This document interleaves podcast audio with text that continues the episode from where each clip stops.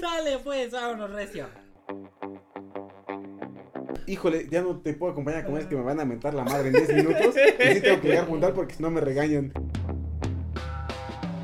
Quizás no lo podría haber demostrado, ¿no? Porque en Chalco, Ni, pues, ni llegado a la biblioteca, güey. Lo baleaban en la esquina, güey. la cuchillaba. Ah, se ve que trae zapatos. ¿Me está diciendo que soy una prostituta de Brasil? ¿O qué? Yo, yo me prostituyo. Yo me mí no me molesta. Me siento muy orgulloso de eso. Si en la primaria al usar el compás te salía cualquier figura menos un círculo, si cuando elegiste tu carrera buscaste una que no tuviera matemáticas porque los números no son lo tuyo, y si no entiendes las altas finanzas cuando en la tienda te piden dos pesos para darte 10 de cambio, entonces estás en el lugar correcto.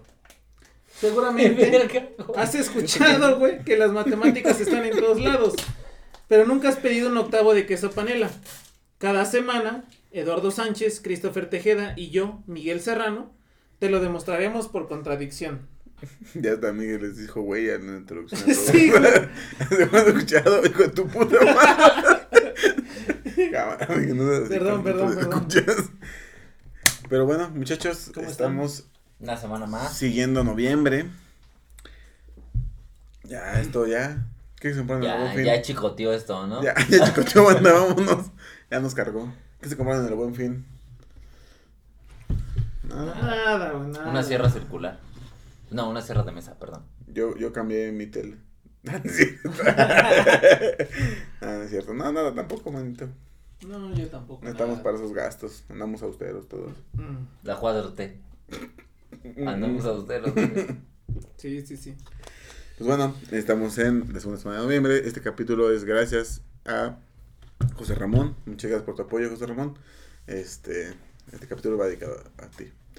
Entonces, este, si ustedes se preguntan, si son nuevos y se preguntan por qué un capítulo está dedicado a una persona, es porque eh, forma parte de los patrons de este podcast y nos apoya mensualmente con una cantidad. Si ustedes quieren formar parte de este grupo, pueden eh, de- desde un dólar al mes.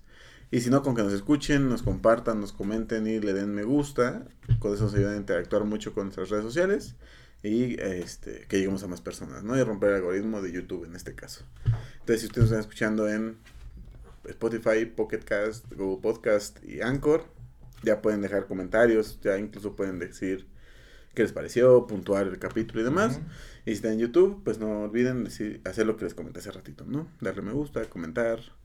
Y sin más él, sin más anuncios parroquiales, salvo que... Oh, Comienza.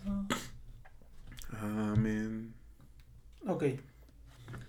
Ya puedes Bueno. ir a tocar, digo, a contarnos, digo, Ok. a tocar niños, pero no. A tu carne. Oh, no, pero es que, oh, a ver, No, estamos no. haciendo Ah. anuncios parroquiales. oh. Es- Está sacando. A a ver, échale, échale. No, no, Va. a ver, a ver, eso es un Bueno, vamos a hecho. cambiar de tema, temas más amables. A ver, es un hecho que salió en la película de los dos papas. Sí. Nada más digo. Hay una película de Netflix que lo explica. En días recientes se han dado a conocer los distintos ganadores del premio Nobel en sus diferentes categorías, ¿no? Ven que últimamente Sí. han salido los, los anuncios. Cuando recién ganó el de medicina, creo que le habló a sus papás, ¿no? Hay un video muy bonito en el que le dice, Mom, Dad, ah, desde papá está mamá ahí. Dice, ah, ¿qué pasó, hijo? ¿Todo bien? Y hace, sí, este, quiero decirles que gané el Nobel. Ah, qué bueno, tan joven. Ya el señor es grande, ¿no? O sea, tan joven. dice.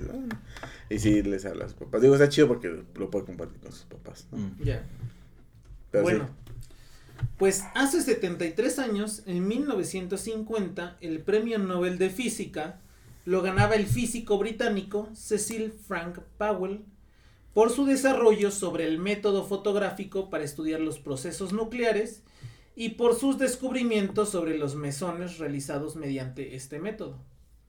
Lo que poca gente... Ah, mesones. Te Mesón. entendí masones. No, no mesones. Dije, no, ya. Sí, con lo de los curas, no, no procedió, manito. Ya, Ya. ya es el último capítulo del podcast. No, los mesones, que Se son unas con partículas 10 cuchara- subatómicas, Con 10 ¿no? cuchilladas. Se suicidaron con 10 cuchilladas en la espalda. Se suicidó de 50 disparos. Lo que pocas personas saben es que en ese mismo año, en 1950, un músico mexicano fue nominado al mismo premio, al Premio Nobel de Física. Solo dos mexicanos en toda la historia han sido nominados al Premio Nobel de Física. Uno lo conocemos, bueno, no sé si, no lo conocemos de persona, pero hemos escuchado su nombre. ¿Quién es? ¿No? ¿Quién? Algún- uno Un uno físico, creo que es físico mexicano. O sea, so- solo dos mexicanos en toda la historia han sido nominamos- nominados al Premio Nobel de Física. Uno, conocemos su nombre, estoy segurísimo, está relacionado con la UAM, Carlos Greff. es Manuel Sandoval Ay, Vallarta. Ay. Ay. Ok, no sabía. Todo meco, dice. Ah, sí, AT. ah, sí, auditorio. Manuel Sandoval Vallarta ha- ha- estuvo nominado al Premio Nobel, no ganó. Y nuestro personaje de hoy, Julián Carrillo, creador del sonido 13. Y bueno, antes de que comenzar este capítulo, eh, quiero mandar un agradecimiento a Memo, Guillermo Martínez y su papá, don Refugio Martínez, que, bueno, ellos escribieron un libro eh, sobre Julián Carrillo y pues me basé en ese libro y en otras fuentes, pero en particular en ese libro para, para este capítulo. Eh, ¿por, por, por qué lo menciono? Porque Memo y yo estudiamos juntos cuando estuvimos en la filosofía. Él es doctor en filosofía y su papá es doctor en física en la Universidad este, de San Luis Potosí. Ok, ok, ok. Eh, y bueno, pues, obviamente este personaje tiene que ver con la física, ¿no? Por eso, por eso estuvo nominado al premio Nobel de Física, pero era un músico mexicano. Ah. Lo dijo al principio. Era lo dije al músico. principio. Ah, perdón, yo solo me quedé con... solo, solo- solo me quedé con la parte de que era física. También lo dijo antes. No, en, en realidad no era físico, No era dijo que era músico. me- músico mexicano. Era Ah, ok. músico. Perdón. Ah. Julián Carrillo nació el 28 de enero de 1875 en el pueblo de Ahuelulco, San Luis Potosí. Fue el último de los 19 hijos de Nabor Carrillo y Antonia Trujillo, una pareja de ascendencia indígena. Supongo que purépecha, porque, o tal vez. No sé qué indígenas tienen San Luis Potosí, pero supongo que purépecha. no, es que... No, no, que, que, que, que, no, no, no, no, sí está bien dicho, sí, sí, está bien. dicho, güey. Sí, Sí, o sea, güey. digo, suena despectivo, pero no, no es despectivo. No, güey. No, no, o sea, por- Otra vez funable, ¿no? no me di cuenta, güey. no, o sea, digo, tristemente, güey, tristemente, no, no, tristemente se ha hecho que suene, suene despectivo, pero no es despectivo, o sea, es, es el, no estás diciendo Es indios. que es diferente. Ah. No, no, tampoco, pero es que justo, es- tristemente se ha asociado esa, decirle indígena a alguien como algo despectivo, pero no lo es. No es, no. Pero bueno, ajá, el punto es ese. Estás hablando de indígenas, ya, el, el Cris, no, no, ya sigue contando de los indígenas. Y bueno, no sé si el, el nombre de Nabor Carrillo les haga. Sí. Eh, la canción de Chava Flores, de Nabor, eh, No, no he escuchado esa canción. ¿no? No, pero Nabor Carrillo sí es un Nabor- científico Bueno. este, mexicano Ingeniero, es un importante, ¿no? ingeniero, es un ingeniero mexicano importante. Mm. Y además ahí sí se llama el lago que está al lado del fallido aeropuerto de Texcoco. Es el, es, es como, es una reserva, pues, ahí. Pero bueno, después les voy a platicar por qué es importante. Por, Sí, por es qué el- tiene que ver Es Nabor el Carrillo con eso. Texcoco, ¿no? Es el que Eh, exacto, inunda el sí, AIPA, ¿no? correcto, correcto. Ah, no, el El IAM, ay, Naim. el Naim, Naim, sí, sí, sí, exactamente. es el que lo inunda seguido. Bueno, ¿no? pues Julián Carrillo perteneció al coro del templo local, cuyo director lo alentó para trasladarse a la ciudad de San Luis Potosí para estudiar música, porque era, músico, ¿no? era bueno, o sea, como niño y está en el coro, tenía este bastantes, este, no, no, no, no se dice eso. no, pues. no, no. Era niño bueno en el coro de la iglesia. Eh, bueno, tenía dotes para ser este Sí, sí. músico. Allí en San Luis Potosí las dificultades económicas lo obligaron a abandonar sus estudios de primaria.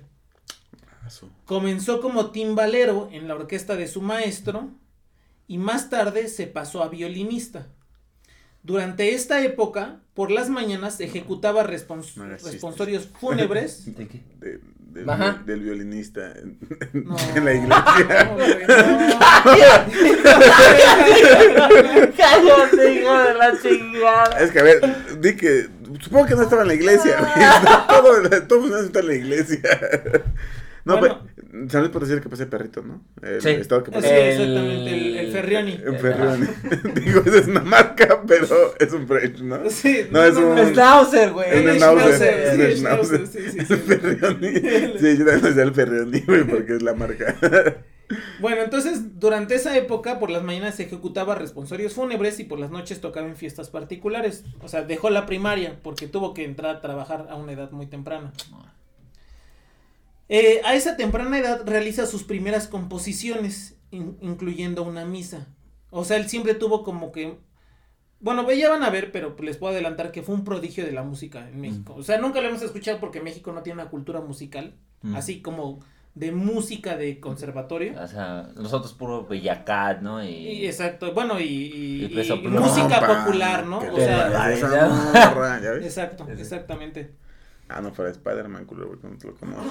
En el año de 1900 1895, a los 20 años, se va a estudiar a la Ciudad de México ingresando al Conservatorio Nacional de Música gracias a una carta de recomendación del gobierno estatal.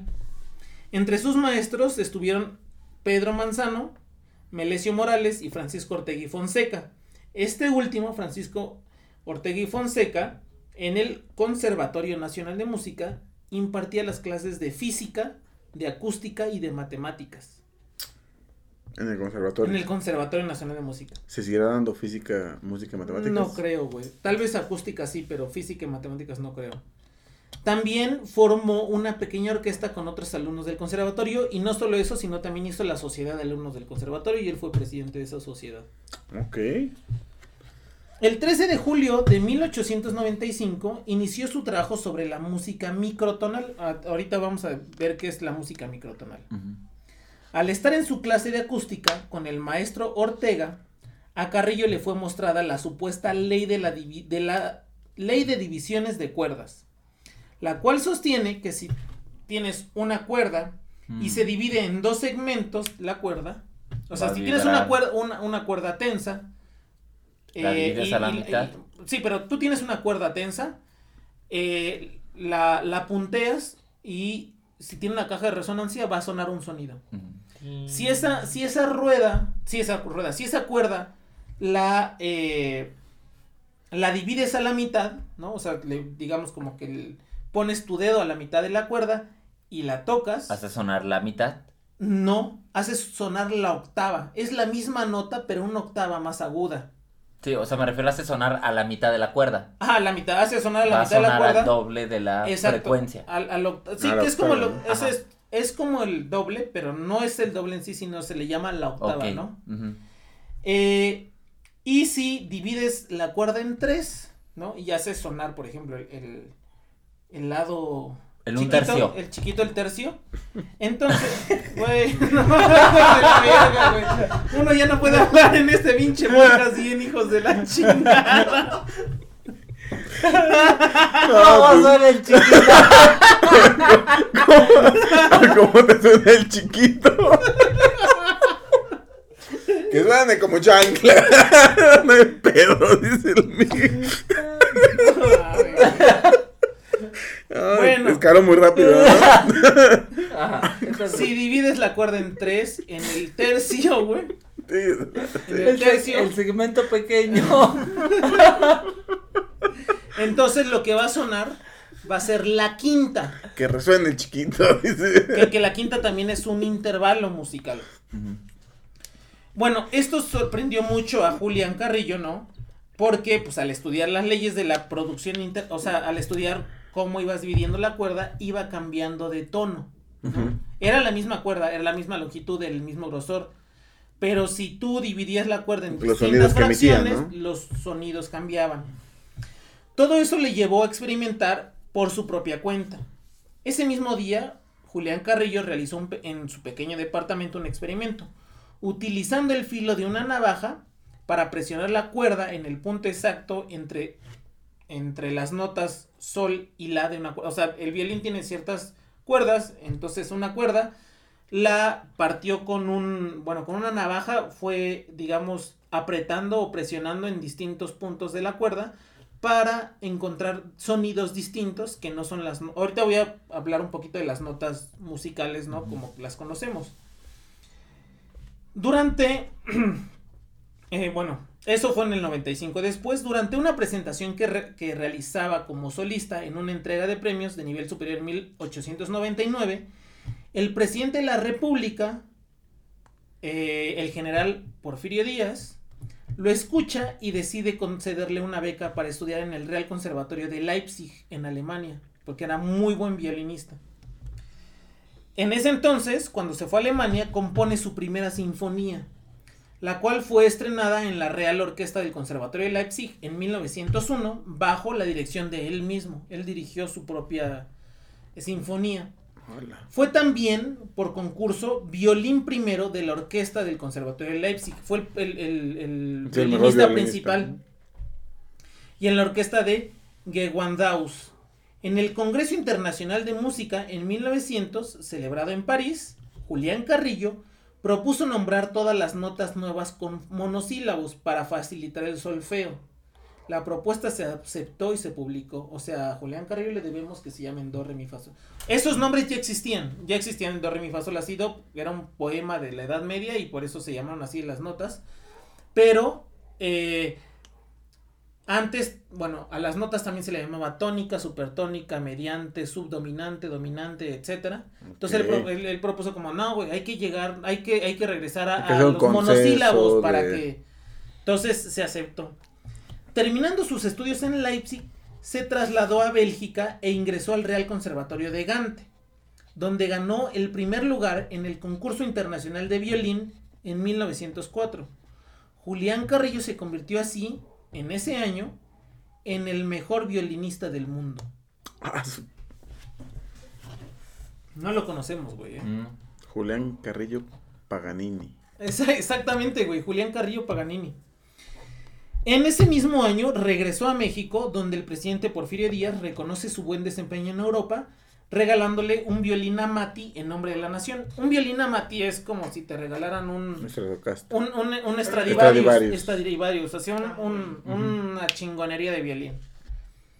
Es nombrado profesor de composición, contrapunto, fuga e instrumentación en el Conservatorio Nacional de Música y después fue promovido a director en 1913, año en que es admitido como miembro de la Sociedad de Geografía y Estadística de México, que es la sociedad científica más antigua de México. Ahora INEGI, ¿no? Pues no, te... O sea, no, no sé si ahorita exista, pero él pertenece a la Sociedad de Geografía y Estadística de México. Por eso es que también está relacionado con las matemáticas. O sea, el güey Sí. es músico de profesión, fue músico de profesión. Pero, Pero se empapó de las matemáticas también, ¿no? y de física, sobre todo de física. En su discurso de ingreso a la Sociedad de Geografía y Estadística de México, eh, su discurso de ingreso versó sobre el tema de Colón, de Cristóbal Colón, proponiendo incluso que nuestro continente debería llamarse Colombia y no América, pues Américo Vespucio no tenía ningún derecho de suplantar con su nombre al descubridor del Nuevo Mundo. Mm. Ah. En 1914, al caer el gobierno de Victoriano Huerta, ¿se acuerdan? Ya empieza la revolución y todo este pedo. Carrillo se trasladó a Estados Unidos y se exilió en la ciudad de Nueva York, donde organizó y dirigió la Orquesta Sinfónica América. El debut de esta orquesta se realiza con la presentación de su primera sinfonía, teniendo tal éxito que la prensa lo nombra The Herald of a Musical Monroe Doctrine, que significa el heraldo de la doctrina Monroe musical. ¿no? Es en Nueva York donde edita La doctrina Monroe es la de América para los americanos. exactamente. Nada la más no que el- intervención, ¿no? No, más al revés, al revés. La interve- América para los americanos. Ah, no, no, no, intervención de otros continentes. Ah, exacto. Si no intervención de otros Sí, sí, sí, o continentes. sea, Pero de este es- sí. Estos güeyes. Ah, sí no, no, a ver, es la no intervención de Europa en América. Exactamente. Ah. Es nuestra. sí. Yo me la quedo. Exactamente. Ustedes, Exacto. quita tus manos, ¿no? De mi América, ¿no? Es eso, ¿no? O sea, no intervención de Otros continentes. en este. Es en Nueva York donde edita el segundo tomo de Pláticas Musicales que se publica en México en 1922 y en donde aparece la primera referencia pública a la teoría del sonido 13. Él publica varios libros, entre ellos uno de los más este, Conocidos. conocidos y, y, bueno, los que sí, los que se pueden encontrar, digamos, en bibliotecas ahorita especializadas, pues son estas pláticas musicales, publica dos tomos de eso, pero también eh, tiene así como fundamentos de la física en la música y música y física y no sé, o sea, tiene un montón de cosas así. En cuatro años después, en 1918, regresa a México y es nombrado director de la Orquesta Sinfónica Nacional y es nombrado director del Conservatorio Nacional de Música, otra vez, por segunda vez.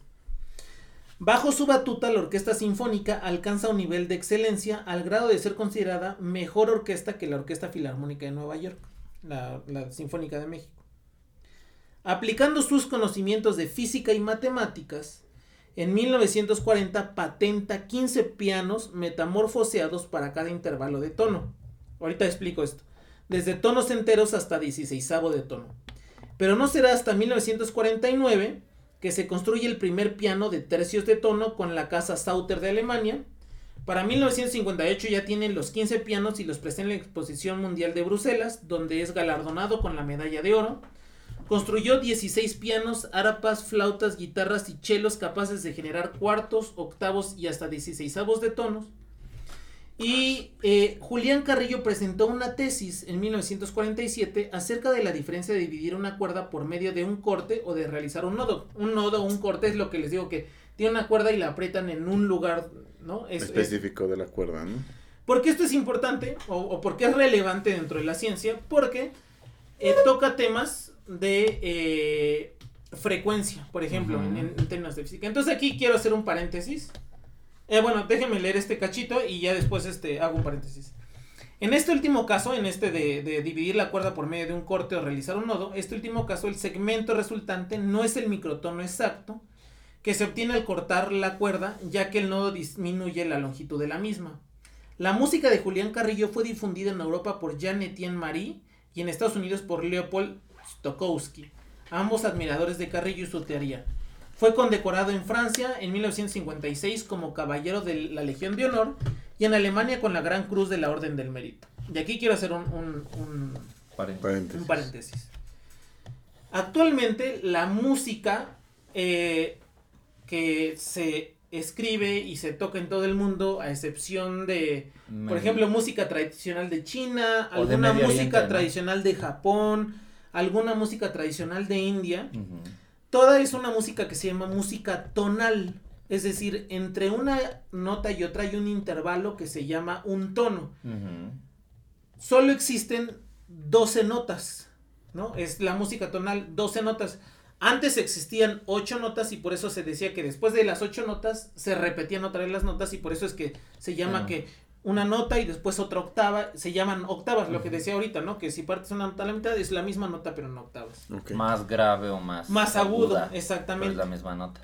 Eh, entonces, ahorita el- el- la música que se, que se toca en todos lados es la música tonal. Y solo hay 12 notas. Do, re, mi, fa, sol, la, si.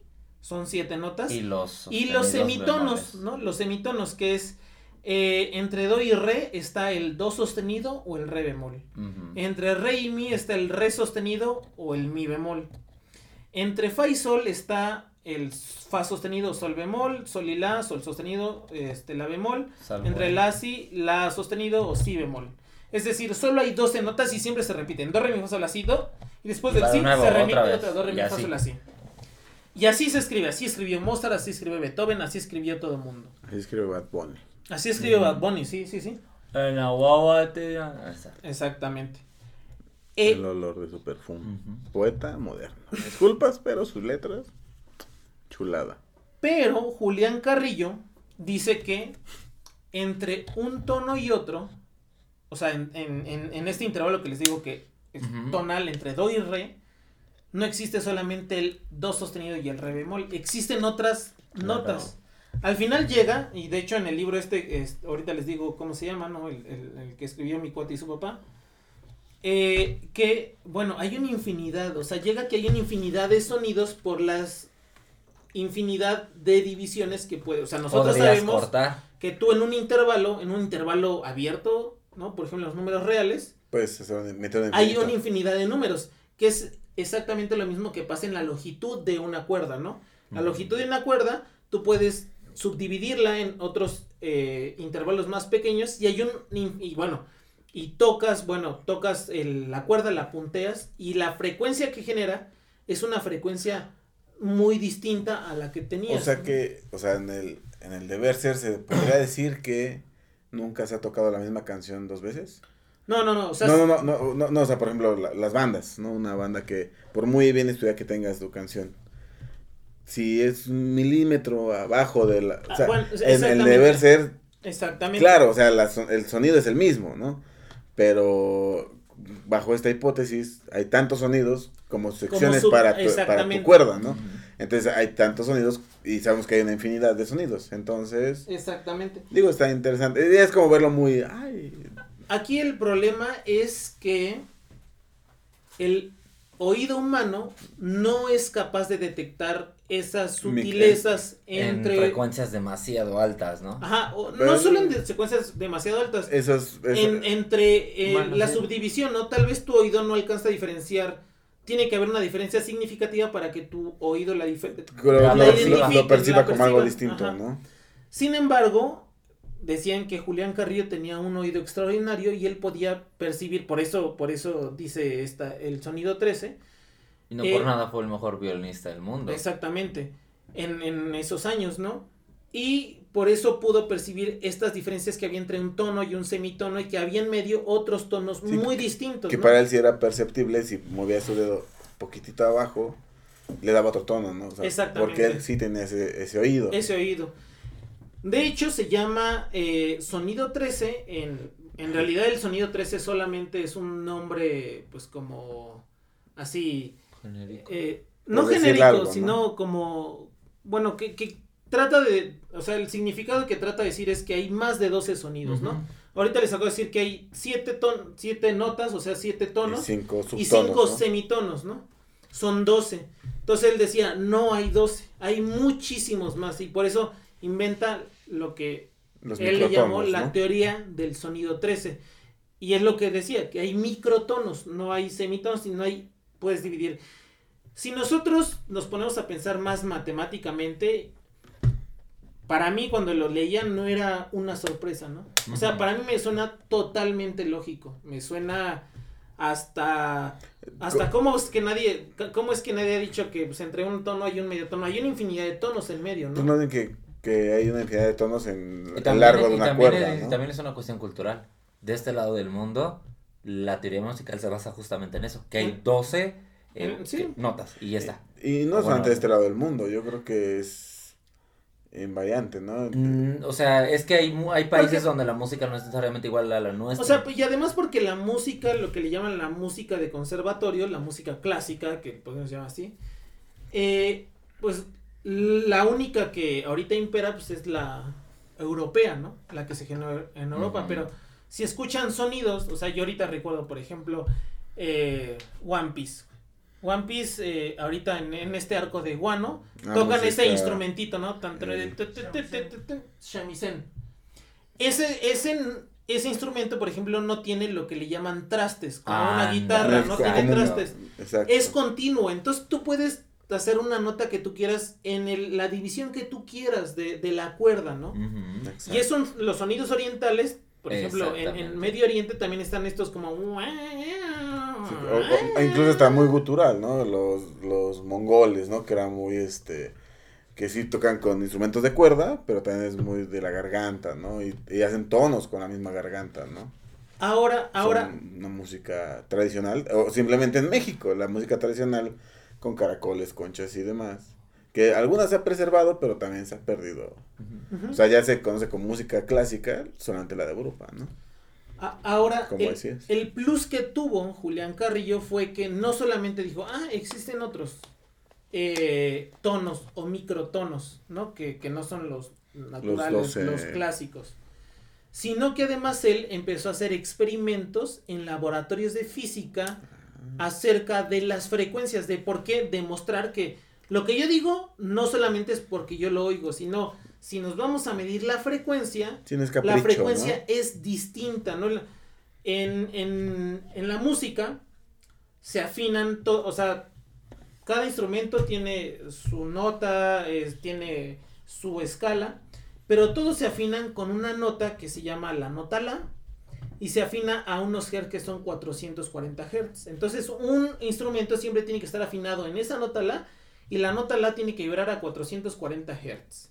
Y así, así es un estándar, así universal. Ahora, entonces cuando él quería medir los microtonos, empezaba a medir estos hertz y se daba cuenta de que no. O sea, sí hay diferencias entre un tono y microtono y bla, bla, bla. Entonces empezó a ir a... dis- En México, en ese momento, es, él fue profesor de la UNAM. O sea, él, él- la UNAM lo contrató para... ah, Creo que no lo pongo, pero lo contrató en algún momento para ser profesor de algo. Quiso hacer los experimentos en los laboratorios de física de México, pero no estaban tan desarrollados y se fue a Estados Unidos y se fue a Francia a hacer sus experimentos.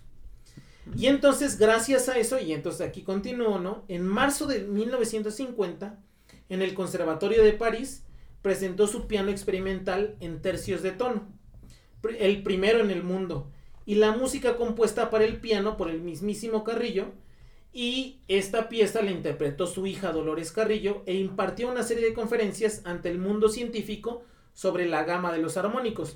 O sea, no solamente era para los músicos, sino era también cosas técnicas para los Los científicos. estudiosos del tema, ¿no? O más allá, ¿cómo dices, no? O sea, ya era el estudio detrás de, ¿no?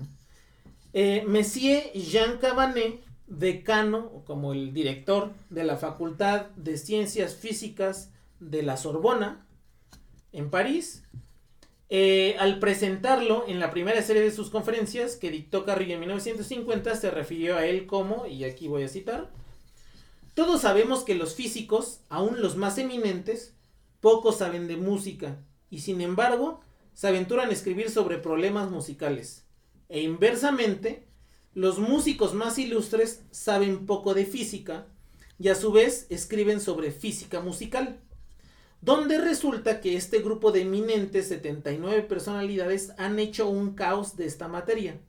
Y tenemos la esperanza de que con los estudios que está llevando a cabo el señor Julián Carrillo de la Universidad Nacional de México, se haga luz en este problema.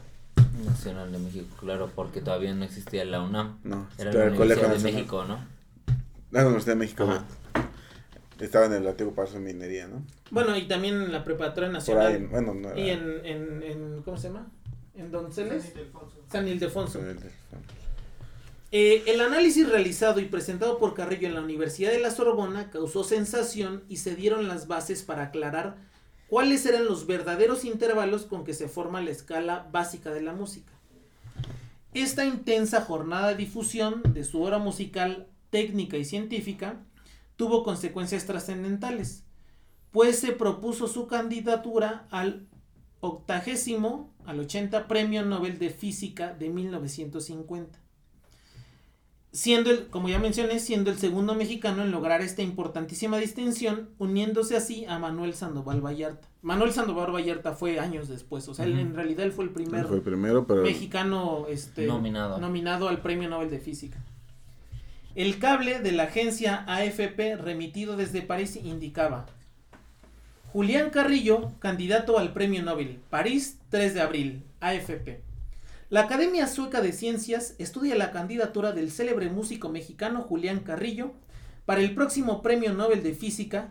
La teoría del maestro Carrillo acerca de los armónicos que expuso recientemente en París, especialmente en la Sorbona, en presencia de Monsieur Jean Cabanet, decano de la Facultad de Ciencias, ha causado sensación en el mundo científico. Los archivos del Premio Nobel, en cuanto al proceso de nominación, postulación y determinación, deben estar en secreto al menos por 50 años. O sea, nadie sabe cuáles son las discusiones, cómo se escoge. Tiene que estar en secreto al menos 50 años. Hasta el momento, pocas áreas han abierto sus archivos. La física es una de las que los mantiene cerrados aún. Así que los pormenores sobre dicha nominación están a la espera de ser analizados. O sea, nosotros ahorita no sabemos por qué Julián Carrillo No no, ganó. ganó el premio Nobel de Física y lo ganó el británico inglés. Yo leí en alguna de las fuentes que estaba este, leyendo que Porque era mexicano. eh, más bien porque en ese tiempo estaba en boga la teoría nuclear. Un montón. O sea, y de hecho, eh, como dos o tres premios Nobel anteriores y más premios posteriores, todos los premios Nobel que ganaron fueron por investigaciones alrededor de, del- de lo nuclear, ¿no? Del átomo y esas cosas. Pero esto era tan así... ¿Ato? Mico. Atómico. Se dice atómico. Che, Homero Simpson. Eh, lo que sí se sabe. Julián Carrillo perdió contra un inerte barra de carbón. no mames, qué poca madre. Lo que sí se sabe es que su candidatura debió estar respaldada por un buen número de instituciones de investigación en física a nivel mundial. Sí, o sea, que no nada más es de, ay, él, ¿no? Sino sí hay muchas. Instituciones que, que, lo respaldaron. que dicen, sí, de acuerdo estamos, ¿no? Que se avienta ese, ese carnal. También se sabe que su candidatura tuvo que ser respaldada por varios ganadores de premios Nobel. Ala. Entre quienes se encontraba principalmente latinoamericanos como la poeta Gabriela Mistral, que ganó el Premio Nobel de Literatura. Y además también, otra cosa, otra, otra, este, como regla, es que el, el que es el candidato tiene que aceptar la candidatura. Entonces, era Julián Carrillo era nominar. consciente que estaba nominado y que aceptan su candidatura, ¿no? Ok. Y pues bueno, eh, nada más, ¿se, se acuerdan que dije de Nabor Carrillo, no? Porque su papá se llama Nabor Carrillo. Su hijo le puso igual que su papá, Nabor Carrillo II, ¿no? Fue hijo de Julián Carrillo y fue un ingeniero muy eh, prominente en, en México y fue rector de la UNAM.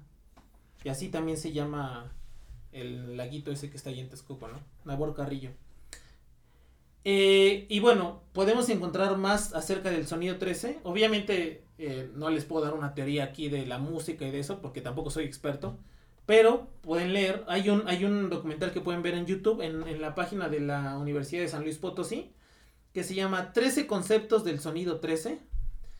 Y este libro que escribió mi amigo y su papá, que se llama Julián Carrillo, el potosino que forjó un nuevo universo. Y bueno, pues este es el capítulo de Julián Carrillo. Yo creo que nadie, ni yo tampoco sabía la historia, No, ni claro lo no. conocemos. Y me parece una persona, no solo en la música, sino también en la ciencia, notable. Estar nominado y llegar a ser en algún momento el mejor violinista no fue de a gratis. No, y, y realmente la, la... Para empezar, es, un, es una historia de alguien que se sobrepuso ante toda adversidad, ¿no? O sea. Además, él, él, él, sí, sea, él sí, no era white chican, no venía de familia acomodada. Sí, no, o sea. Eh, Pero está chido la parte de cómo es, ¿no? La versatilidad de ser músico. Y científico. Y científico. Que hemos visto esas historias, ¿no? O sea, de otros también que estudian una cosa y son muy prolíficos en otra área también. Y qué, buen homenaje le rindió este ca 13. Eh, A ah, esa calle 13, al calle sonido 13, también. Ah, Así. Y no manches. El 13 no es de tan mala suerte como... Lo, cierto, lo cierto es que ustedes pueden leer, ¿no? O sea, hay, hay... Escribió muchos libros este Julián Carrillo y hay libros que son de física. O sea, ah. física y música. O sea, tú pueden ir y leer y hay ecuaciones y son muy técnicos. O sea, no, no es algo filosófico. No, no es nada así de, ay, el sonido es bonito porque es físico, ¿no? O sea, sino si hay Una una, cuestión científica de por medio. una, un análisis. No, la neta, Por eso hay que comprarnos una guitarra de microtonos de Medio Oriente. Se escuchan horribles, a mí no me gusta. Bueno, pues No, él, es que es una cuestión súper cultural. Pues Nosotros no estamos acostumbrados a esos sonidos. no, y tal vez porque justo no sabes.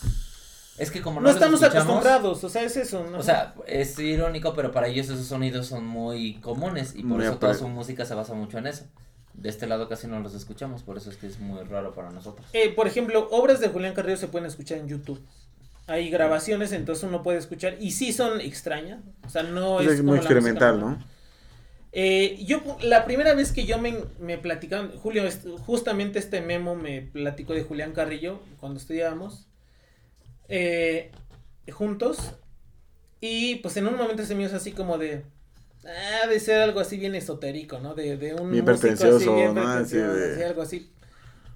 Eh, con el tiempo fui conociendo más de Julián Carrillo y ahora que investigué para este capítulo me quedó más claro que es una eminencia en la ciencia y en la música mexicana que nadie tiene idea. Y en la música del mundo, o sea, Y en la música del ya- mundo, ya sí, no solamente también. mexicana, sino en la Por- música... ah, porque además se hicieron escuelas del sonido 3 en el mundo, excepto en México.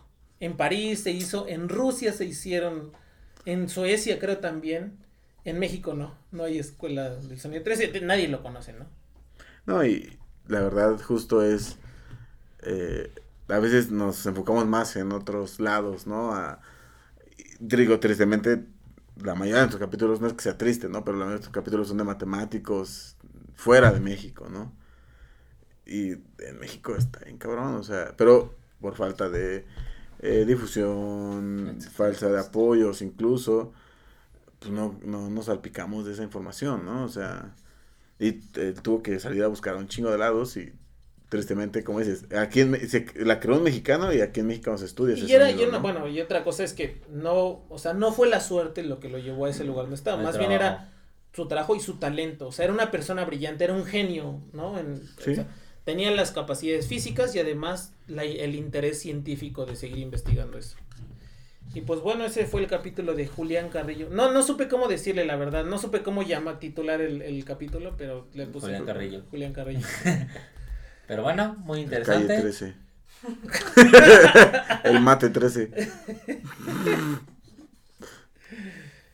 Pues sus redes Le sociales. puesto el atrévete, te, te. Atrévete T13. Qué bo- Salte de México. ponte. A mí me encuentran en todos lados como Miguel Math. Ah, me encuentran en todos lados como Christopher Tejeda. Muchas gracias por escucharnos. Al podcast lo encuentran en todos lados como arroba por contradictio en TikTok como por conexión podcast. También encuentran en todos lados como Edo Un Humano Más. Muchas gracias por escucharnos y pues bien white chicken, se chile ganas. Nos vemos en el próximo capítulo.